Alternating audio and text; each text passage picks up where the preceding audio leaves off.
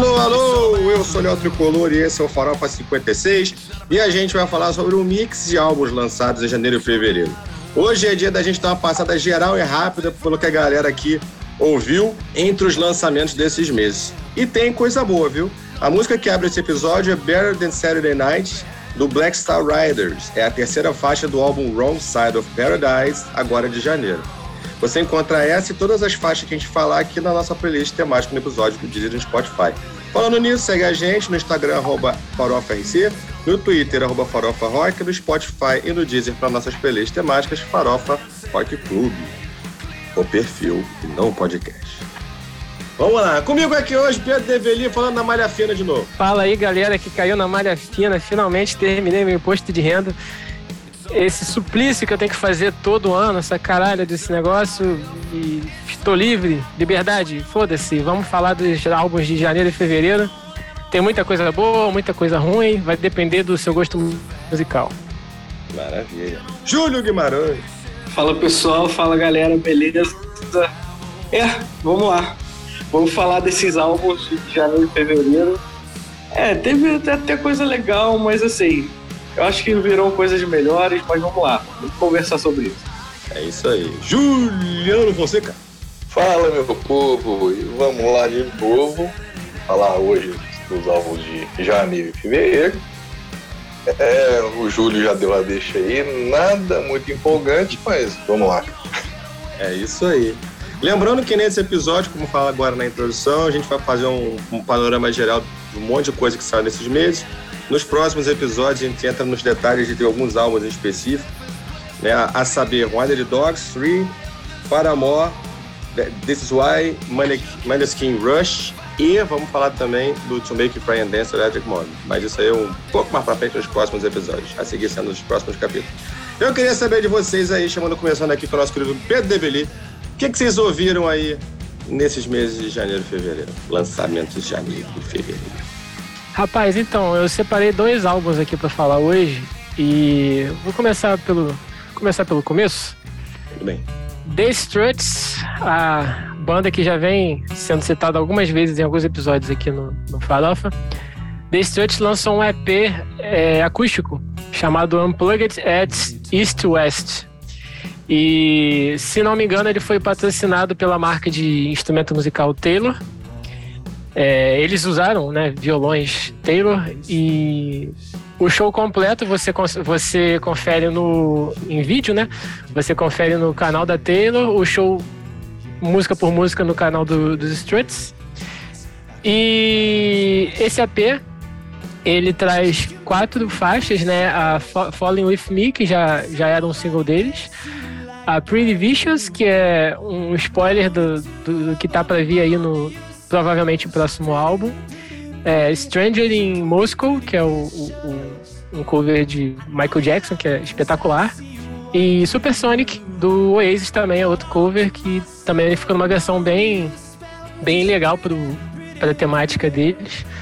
Não tem nada de, de especial, de super solos, de, de vocal esgoelado, nem nada, mas é um, um, um EP legal, é um show legal. Eles, eles também têm um pianista que fica acompanhando, o cara manda muito bem. E super agradável, assim, de se ouvir, sabe?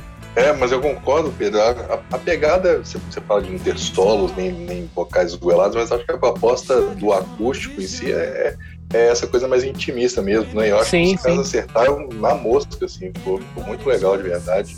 Os caras mandaram bem. Eu fiquei devendo, eu não ouvi e lamento profundamente por isso, porque eu, eu, gostaria de ter ouvido. Eu vou ouvir, né? Vou procurar saber. Agora não, não dava ligado nesse EP deles, não. É uma banda que eu curtia, graças a, né, a sua indicação aí. Graças é. do primeiro Farofa que indicou. É, Sim. Eu fiquei devendo, engraçado, né? Eu, pô, quero ouvir. Uma banda que eu acho muito foda. Essa nova geração é uma das bandas mais legais.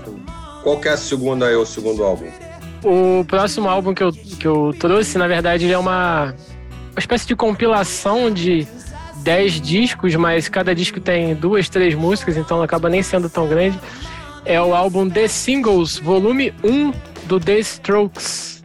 Esse, esse álbum, na verdade, ele é, é uma compilação de alguns singles do, do, do, dos Strokes.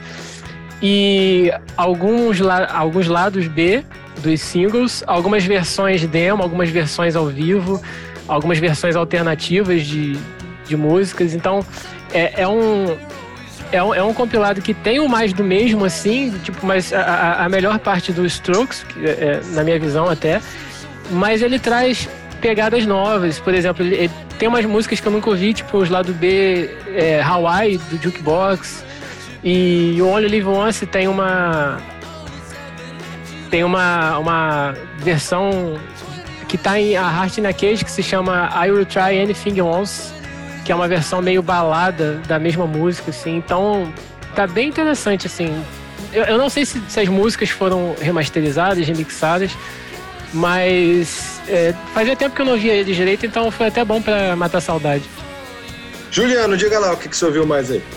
Então, é, bom, eu comecei fazendo o nosso regional aqui, então, regional que eu falo do país, né? Então, escutei Electric Mob, To Make You Cry and Dance, lançamento da banda, é o segundo álbum da banda, né? Muito bom. É, lançado esse ano. Cara, a banda mantém a sua essência, com a cozinha trabalhando super bem ali no, no baixo e na, e na bateria. O Renan mantendo o, o padrão na, na gritaria, mas eu destaco nesse disco o trabalho do Benhu, cara. Assim, o timbre da guitarra dele tá sensacional e, e, o timbre dele varia de não é um timbre único o álbum todo é, ele varia de, de música para música mas assim tá, tá, um trabalho sensacional o Benhu arregaçou nesse nesse álbum. Ele traz mais influências, você nota mais influências do que, do que ele deixava aparecer no, no Discharge. É, mas assim, é, você, você saca as influências dele, mas você tem a presença dele ali, né? E ele, ele e fez um trabalho sensacional na guitarra. Concordo. Um, um ele fez jus ao, ao nome dele e mandou bem. Credo.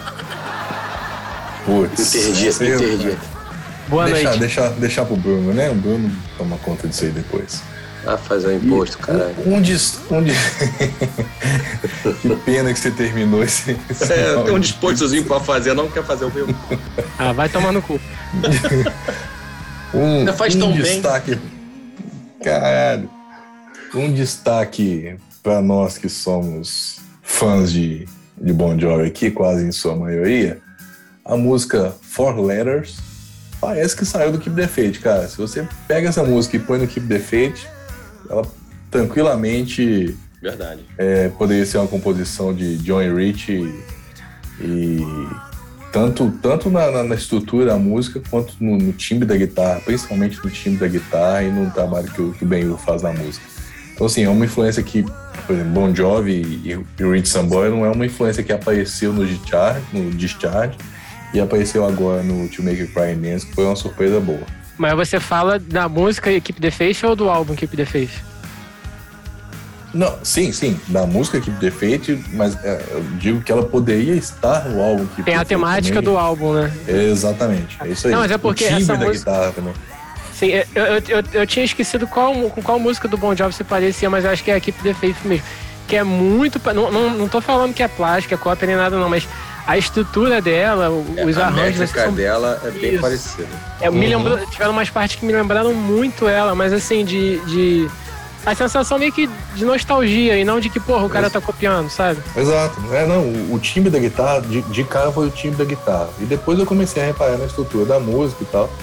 Mas o timbre da guitarra, é, o timbre que, que o Reed Sambora usou no, no, no Keep ficou muito marcante nessa, na, na Four Letters e, e acho que funcionou super bem. E, é, Com certeza. Você falou, Pedro, é, esse deu, deu um, um, tom de nostalgia mesmo e acho que ficou bem legal. Não, tem, tem, é, tem, tem, tem horas na música que você consegue até sobrepor algumas frases. Tipo, aquela hora que ele Sim. fala, é, não, fala de Keep the Faith, não na, na Four Letters, né? Que fala, é, It is hard to hold on when there's no one to lean on. Você consegue cantar por cima, assim, sabe?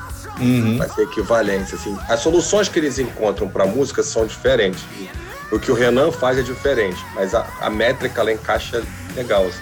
Sim, exato. Eu não cheguei a conferir acorde por acorde, esse tipo de coisa, não peguei a música para pra checar. Mas é. Provavelmente tem, tem uma sequência ali de, de acordes igual a da Keep Defeito também.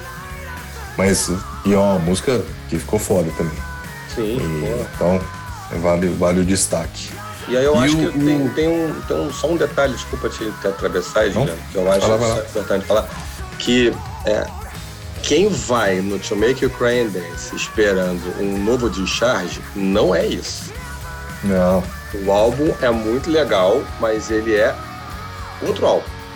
Ele, ma- Ah, ele mantém a pegada do, do- da banda, mas é, é outra pegada do Discharge. é outra parada. Outra coisa. Eles vão atrás de outras soluções, eles não, eles não, não é uma reedição do Discharge.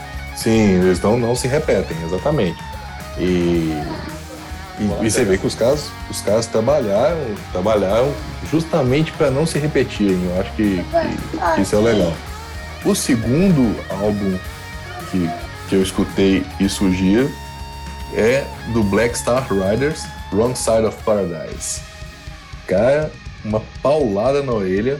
É um rock and roll direto e sem firulas. É, O, o- o Black Star Riders é, é isso, né? Mas esse, esse álbum né, certificou isso, que, que a galera manda, manda um som reto, sem é rock and roll sem, sem, muita, muita frescura. Os caras não aliviam um segundo. E tem, assim, os caras são, são na base da banda é, é irlandesa, né? E os caras têm um quê de, de Lizzy às vezes, né? É, justamente por essas raízes da, da Irlanda, então é, é natural que, que eles estejam, que eles tenham essa essa pegada um pouco de Tim Lizzy. Então, às vezes você escuta aquela guitarra dobrada, é, o vocal um pouquinho, de vez em quando soa meio Phil Lynott, e mas é um disco que vale a pena. É um disco que, que não te deixa respirar, cara. E vai é, pau quebrando do começo ao fim. Acho que tem uma balada só, mas é. Mesmo, até a balada é um pouco mais pesada. Então, Black Star Riders, Wrong Side of Paradise, também é uma. Fica, fica a dica aí pra, pra quem quiser escutar algo lançado nos meses de janeiro e fevereiro. Pô, tá aí, esse é um álbum que eu não ouvi, mas tô com interesse de, de escutar. Vale a pena. Como diria nosso amigo Aníbal, recomendo a audição. Recomendo, Recomendo a a audição. Interessante, bem interessante. Também não conheço, bem interessante. Muito maneiro. Eu, escutei é, Black Star Riders há muito tempo atrás. Aí não, tem, tem tempo que eu, não, que eu não escuto nada da banda. Assim. E engraçado, ele me ele me soa, em muitos momentos ele me soa Tim Lizzy. E é um troço que eu acho engraçado que essas bandas irlandesas, normalmente, elas acabam puxando muita coisa da, da música folclórica irlandesa, eles trazem elementos da música folclórica irlandesa para dentro dos álbuns, e não passam, e não deixam Tim Lizzy passar batido. A referência que o Tim Lizzy é lá na né, eles como banda na Irlanda é um troço impressionante. Se bobear em termos de influência para outras bandas irlandesas, talvez seja até mais forte que o próprio YouTube. É, posso estar falando Eu- uma eu- bobagem aqui, né? Não, eu, eu tenho essa impressão também. Tenho essa impressão. Ou Porque o, o YouTube, embora, embora irlandês, ele tem um som. Eu posso falar uma merda gigantesca, mas ele tem um som mais britânico do que irlandês, talvez. Falou As, merda. tem- as Mentira, temáticas, falou. eu concordo. as, as temáticas são muito irlandesas, né? Mas o som eles bebem muito de Exato. É isso aí. É, é, é o que eu. a- é, Você foi certeiro. A, a temática é irlandesa. Porém, né, o, o clima da música não, não é tão irlandês assim. E, e foi o que eu falei do, do Black Star. É, o vocal às vezes puxa muito pro Phil Lynott. Nossa, às demais. Vezes, às vezes você tem as guitarras dobradas lá, como o Tim Lizzy. É, então, assim, a influência, a influência é, é muito grande. Concordo. É, O, o- o vocal do, do Rick Warwick é, é muito. é- assim, eu não digo que ele é um vocal parecido com o do Phil Lynott, mas ele é um vocal esquisito igual do livro Phil Lynott, entendeu? É verdade, é verdade. ele, ele, ele, é, ele é muito particular, ele tem a sonoridade dele, mas ele é esquisito. Ele, ele não é um vocal limpo, né, tradicional. Ele, ele é esquisito, assim como o do, do Phil Lynott também era. É verdade. Eu acho assim, ele não é exatamente uma cópia do, do Tim Lizzy, mas ele traz elementos muito importantes do Tim Lizzy pro som deles. É um som muito mais atual, é um som, né? Ele não é um som tão pegado, tão puxado, né? Para esse, esse hard quase metal da década de 70, início de 80 ali. É, não, ele, ele é mais atualizado. Assim, dá para dizer que ele é um Danko Jones bom. Ele, ele, ele puxa pra essa coisa, só que ele não tem aquela voz chata, desgastada do, do Duncan Jones. E com elementos. É, e, e, não, é tão, não é tão duro como o Duncan Jones, né? É um, é um rock and roll mais, mais flexível, se assim pode se dizer. Exato, é... exato. É mais trabalhado Duncan também. Jones, Duncan, isso, o Duncan Jones é mais reto, né? É, exatamente. Parece que ele tem. As soluções do Duncan Jones são, são, são menores, né? mas o repertório de soluções dele é mais restrito, acaba o negócio como meio produção em série, né? É, Verdade. No Black Star Rider você tem, você traz outros elementos, até porque essa, a riqueza da música celta, ela acaba influenciando, ela acaba pesando aqui. Né? Você, você, você, traz um molho diferente. E, cara, e, e, eles sabem trabalhar isso muito bem. Então achei um álbum bem legal mesmo. Sim, também gostei bastante. Muito bem. E aí, Julião? Então, cara, é... Bom, vou começar por um álbum mesmo, porque o outro eu não sei se eu vou ser quicado. Mas. é, não é, porque não é bem. Bom, vamos por parte. Vamos lá. É, cara, o primeiro álbum que eu queria falar é o Every Loser do Iggy Pop. Bom. Porque, cara, é um álbum que traz um, um produtor mais moderno, que trabalhou muito no pop, né? O Andrew Watt, que, que trabalhou com toda a galera do pop, né? Justin Bieber, é uma variedade muito grande o cara como produtor. E ele trouxe uma modernidade, eu não acho uma modernidade no som do hip hop, porque o hip hop vai ser para sempre, o hip hop não adianta. Mas talvez a qualidade, né, é, da captação, é, é um álbum que soa nos dias de hoje, mas que, cara, continua sendo hip hop, não tem jeito. E sem contar também e também é um álbum também que, sem contar que ele pô, reuniu só a nata, né? É, pô, Chad Smith do Red Hot Chili Peppers, a galera do James Addiction, o Duff do Guns N' Roses, é, tem faixa também gravada pelo Taylor, né? É, então, cara, é um álbum para quem gosta do hip hop, que é, eu gosto de artistas que entregam sempre aquilo que a gente está esperando, né? É, uhum. Tem uns caras que a gente não quer muito é, que o cara mude e tal. A gente quer, porra, sair um novo disco do hip hop. A gente quer ouvir uma parada hip hop. E ele não foge nunca disso, né? Daquele estilo dele. E eu gostei muito do álbum. Tem dois singles, né? O Friends e o Strug Out Johnny. Que, cara, como eu disse, não é um álbum também que dá pra ficar detalhando muito, porque é, é o punk do hip hop, mas é um álbum muito interessante, porque tem vários caras muito legais. E eu acho que merece um destaque, até pela, pela banda que ele formou, a quantidade de músicos fodas que ele reuniu. É, é um álbum que não pode passar em branco, né? Tem que ser falado. Verdade, assim, até, até complementando, uma coisa que eu acho impressionante, assim, eu acho muito foda isso, é como o punk não perde o bonde do tempo, sabe? Essa coisa minimalista do punk, tá se, ele está sempre atualizado, porque ele não tem excesso. O punk ele é o básico do rock. Então, sempre que o rock tá, existir, o punk vai estar tá lá. E vai estar tá atual. Né? Essa coisa que a gente fica sacaneando o Aníbal, né? Ah, pô, tá datado. Cara, é difícil você datar o punk, sabe? Por isso, porque ele tem elementos mínimos, ele tem elementos básicos, e em cima disso você cria. Né? Você, beleza, você atualiza aqui, atualiza ali, mas como você mesmo falou, egg pop. Você consegue ver uma linha co conectando todos os trabalhos dele e chegando onde chegou. E sendo punk, sendo consistente com o que sempre foi. Ele é um cara que pô, tem 200 anos de idade aí e, e se mantém agressivo, atual pra caramba dentro né, daquilo que ele faz. Né? Não, soa datado e, por fim, assim, acho que o, o, o Júlio já fechou bem que voz do caralho que esse maluco tem, cara. Eu acho a voz dele foda. Então, também eu concordo, vou endossar o que o, que o Júlio disse aqui.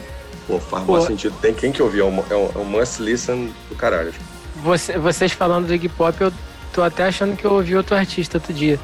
Porque eu não, eu não quis ouvir esse, esse álbum, não, eu não me interessei por ouvir esse álbum, porque a última coisa que eu ouvi do Iggy Pop foi um álbum de 2016 chamado Post Pop Depression, que é com e que me chamou a atenção justamente porque é com Josh Homme do Queens of the Stone Age, o outro guitarrista do Queens of the Stone Age e o Matt Helders, que é o batera do Arctic Monkeys e de outro projeto que eu agora esqueci.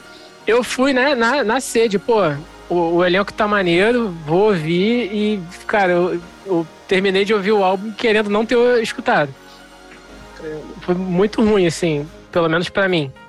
E eu meio que tomei um ranço do Iggy Pop a partir dali, porque para mim quem quem deu uma quem baixou o nível do álbum foi ele e que na verdade deveria ser o cara que tinha que subir o nível do álbum por ser o Iggy, o Iggy Pop, né? O resto é apenas, são apenas convidados. É, vou dar uma segunda chance. Pelo que vocês estão falando aí, eu vou, vou dar uma segunda chance para pegar esse álbum para ouvir. Depois eu aviso legal. vocês. Assim, se a gente for levar em consideração assim, que o próprio. A gente falou semana, é, mês passado, né? Mês passado não. Falou daí, no, um dos últimos episódios. Uhum. A gente falou do álbum do Ozzy. Né, desse último álbum do Ozzy, o Patient Number 9.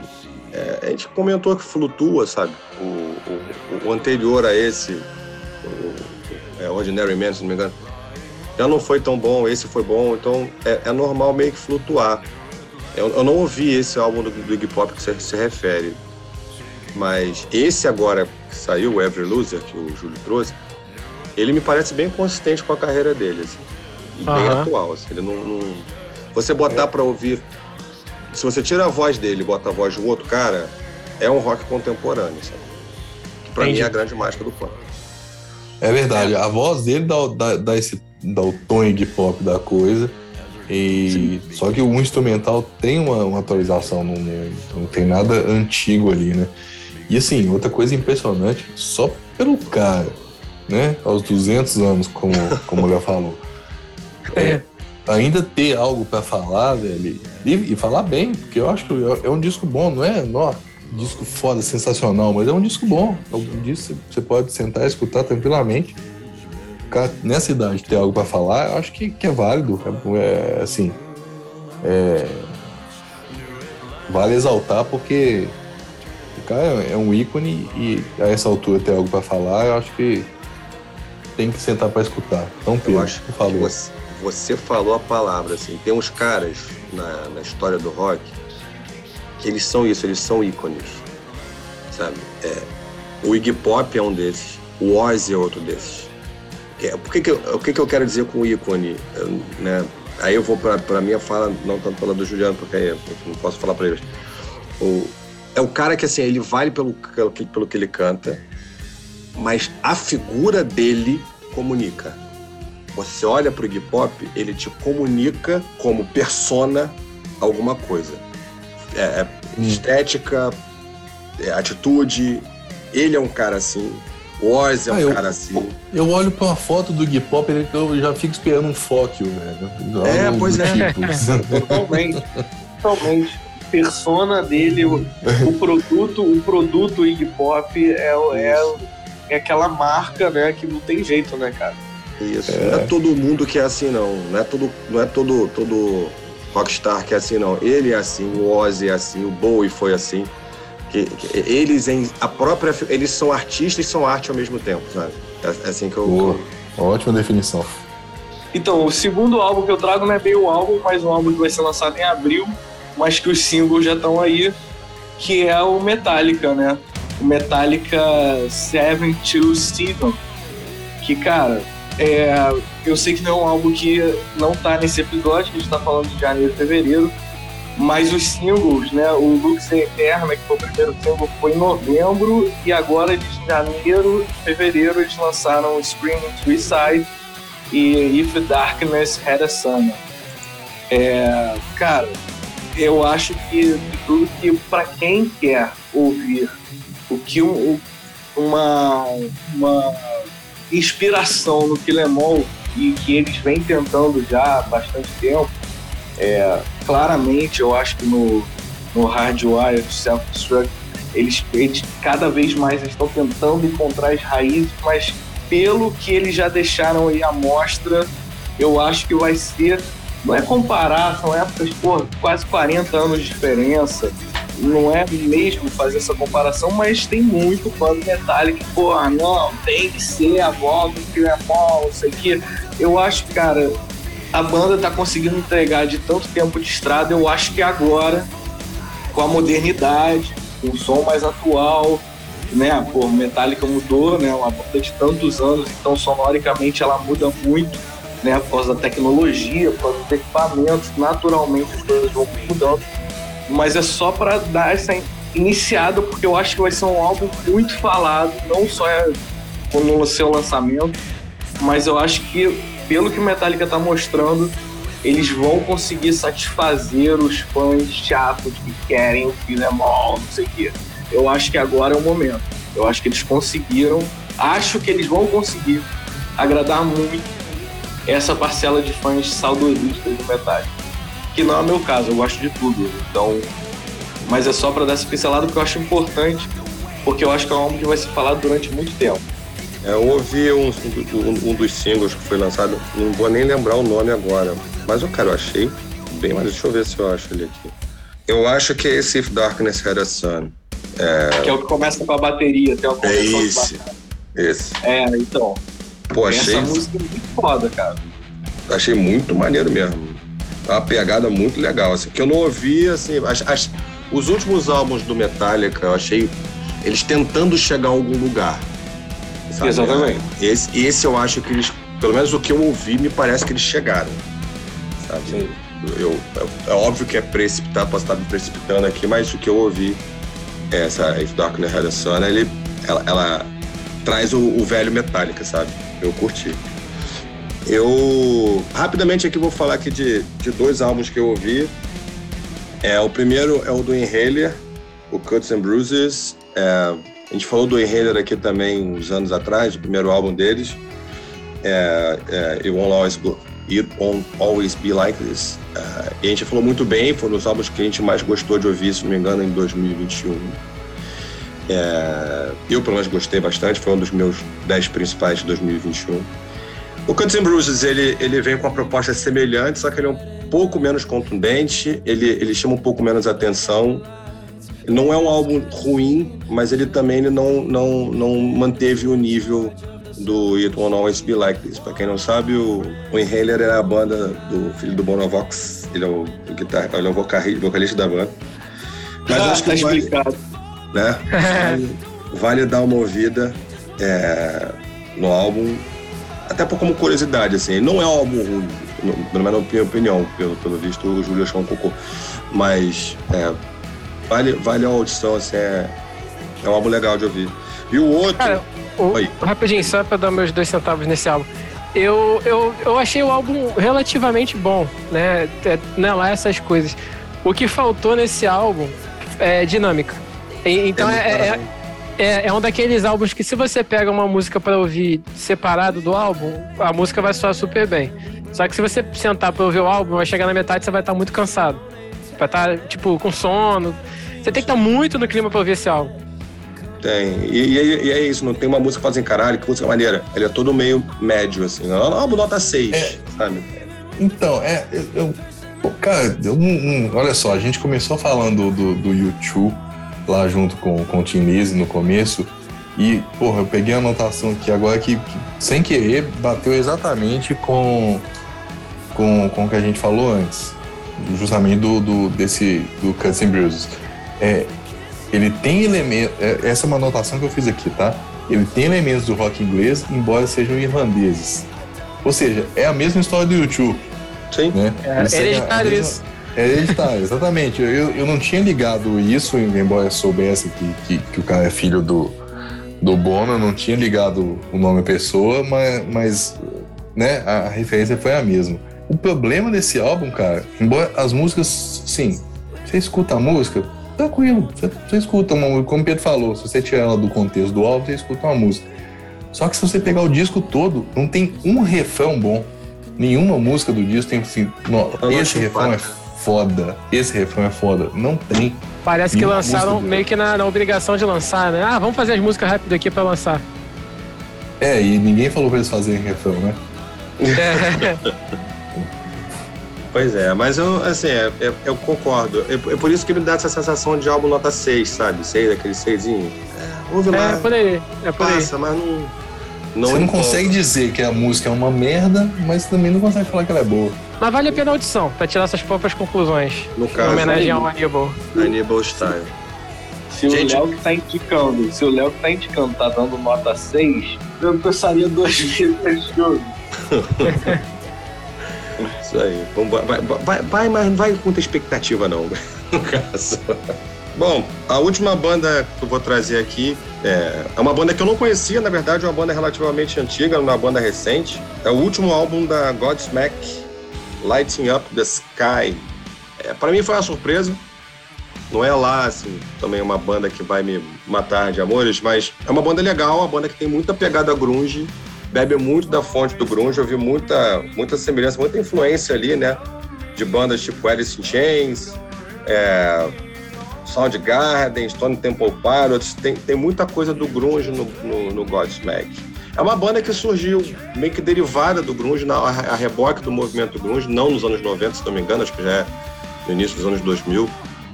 Posso estar enganado também, mas, mas acho que é por aí. É, e tem, bebe muito da fonte do grunge. O álbum é legal, o som é bom, é, uma guitarras bem presentes, né, solos muito legais, um clima muito Seattle mesmo, nos anos 90. É, às vezes o som de som um pouco abafado, mas não tira a qualidade do álbum, o álbum continua sendo bom.